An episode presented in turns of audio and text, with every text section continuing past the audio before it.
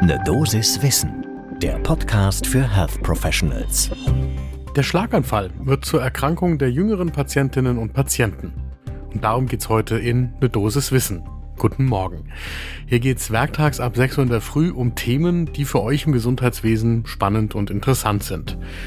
Ich präsentiere euch eine Dosis Wissen im Wechsel mit meiner Kollegin Dr. Laura Weißenburger und mein Name ist Dennis Ballwieser. Ich bin Arzt und Chefredakteur der Apothekenumschau und heute ist Montag, der 28. November 2022. Ein Podcast von gesundheithören.de und Apothekenumschau Pro. Der Schlaganfall, das ist so die klassische neurologische oder neurochirurgische Erkrankung der älteren Patientinnen und Patienten.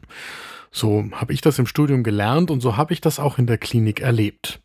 Doch schon seit einer ganzen Weile gibt's für die Spezialistinnen Hinweise, dass sich da etwas verschiebt hin zu immer jüngeren Patientinnen. Und deswegen legt jetzt eine Gruppe die Oxford Vascular Study in JAMA vor. Wir verlinken das Ganze in den Show Notes.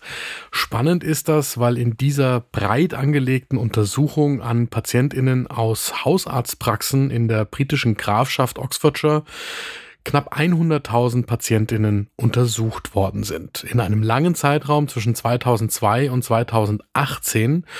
Und deswegen haben die Expertinnen auf diese Ergebnisse wirklich gewartet. Wir haben über die Studie mit Wolf Schäbitz gesprochen. Er ist Direktor der Universitätsklinik für Neurologie am Evangelischen Klinikum Bethel der Universität Bielefeld. Untersucht hat die Gruppe die Schlaganfälle in dieser großen Gruppe von Patientinnen, darunter natürlich die Erfassung auch prämorbider vaskulärer Risikofaktoren wie ein Hypertonus, Typ-2-Diabetes oder krankhaftem Übergewicht und dann so Faktoren wie Berufstätigkeit, Lebensstil, die Veränderungen vielleicht auch in der diagnostischen Praxis und die Frage nach den geschlechtsspezifischen Ursachen von Schlaganfällen. Konkrete Endpunkte im Einzelnen waren die Veränderungen der Häufigkeit von Schlaganfällen, die TIAs und auch andere schwerwiegende vaskuläre Ereignisse, also zum Beispiel ein Myokardinfarkt. Die PatientInnen mit TIA oder Schlaganfall sind in der Studie nach einem, sechs, zwölf, 60 und 120 Monaten noch einmal nachuntersucht worden, um dann den Funktionsstatus bestimmen zu können. Jetzt wird's spannend bei den Ergebnissen. Insgesamt sind knapp zweieinhalbtausend Schlaganfälle aufgetreten, etwas mehr als die Hälfte bei Frauen, etwas weniger als die Hälfte bei Männern. Und die eine Hälfte der Fälle war im Zeitraum von 2002 bis 2010 und die andere Hälfte grob im Zeitraum von 2010 bis 2018. Das heißt, die Zeiträume waren durchaus vergleichbar. Und tatsächlich ist es zu einem signifikanten Rückgang der Schlaganfallinzidenz bei den Patientinnen ab 55 Jahren gekommen in der zweiten Hälfte der Studie im Vergleich zur ersten Hälfte der Studie. Eine Reduktion um 15 Prozent. Alleine das ist schon mal spannend.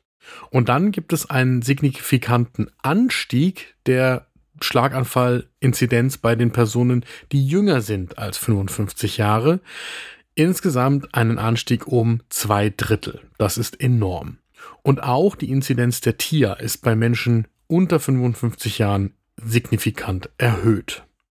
Immerhin Vier von fünf der 270 Schlaganfälle bei den unter 55-Jährigen ist in der Folge ohne eine bleibende Behinderung geblieben.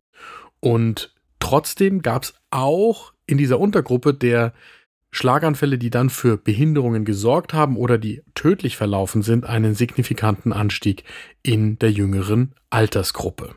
Jetzt ist die Frage, was sind das für Patientinnen, die unterhalb von 55 Jahren schon eine Tier- oder einen Schlaganfall erleiden? Das eine ist, es gibt einen signifikanten Anstieg des Anteils von Menschen in höher qualifizierten Berufen, besonders in Fach- und Führungspositionen in dieser Patientinnengruppe.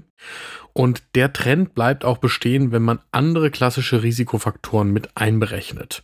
Und er besteht bei Männern und Frauen gleichermaßen. Jetzt spekulieren die Studienautorinnen, was denn die Ursache dafür sein könnte. Hypothesen sind einerseits arbeitsbedingter Stress, geringe körperliche Aktivität und lange Arbeitszeiten. Die Frage, die das Ganze aufwirft, ist, warum ist das dann nur beim Schlaganfall so? Denn es gibt diesen signifikanten Anstieg bei jüngeren PatientInnen zum Beispiel nicht beim Myokardinfarkt. Und wenn man zwei vaskuläre Erkrankungen heranzieht, sollte man meinen, dass man in beiden irgendwie eine Tendenz wahrnehmen könnte. Grundsätzlich muss man aber sagen, dass die Prävalenz traditioneller vaskulärer Risikofaktoren bei den jüngeren Menschen mit dem Schlaganfall ebenfalls hoch gewesen ist.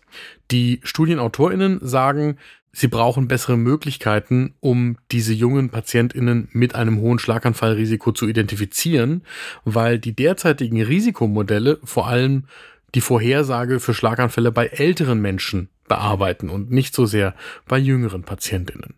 So, wir wollten von Wolf Schebitz nochmal wissen, was wir aus der Studie lernen können.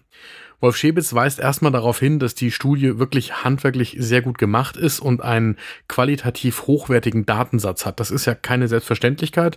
Immer wieder, wenn wir Daten von deutschen Patientinnen uns wünschen, stellen wir fest, dass wir gar nicht in der Lage sind, so qualitativ hochwertige Daten zu generieren. Das zweite ist, Schäbitz sagt, es gibt auch in anderen Ländern, zum Beispiel in den USA, in Frankreich oder in Skandinavien, solche Ergebnisse, die eine ähnliche Tendenz zeigen. Das heißt, man kann schlussfolgern, dass es in Deutschland auch so sein dürfte, selbst wenn wir keine Daten dafür haben. Und als Kliniker sagt Schäbitz auch, sein persönlicher Eindruck ist auch, dass man mehr Patientinnen im jüngeren Alter mit Schlaganfällen sieht, also unterhalb von 55 Jahren. Das Ganze spielt für die Therapie übrigens keine so großartige Rolle. Die Patientinnen werden ähnlich behandelt. Die Frage ist vielmehr, wie man im jüngeren Alter die Schlaganfälle verhindern kann. Dabei spielt einerseits eine Rolle, die klassischen Risikofaktoren anzugehen, also Rauchen, Bluthochdruck und natürlich auch Übergewicht.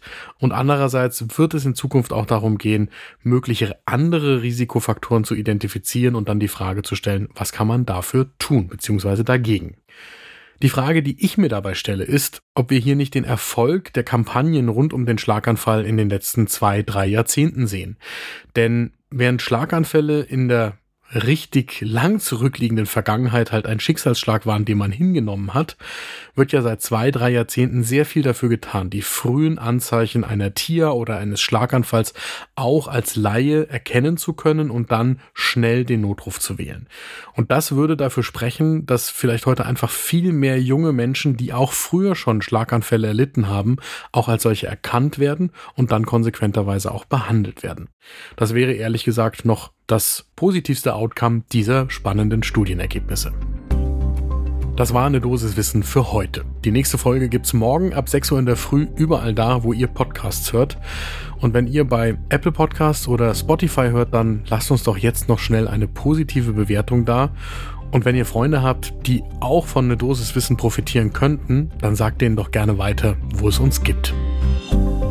Ein Podcast von gesundheithören.de und Apothekenumschau Pro.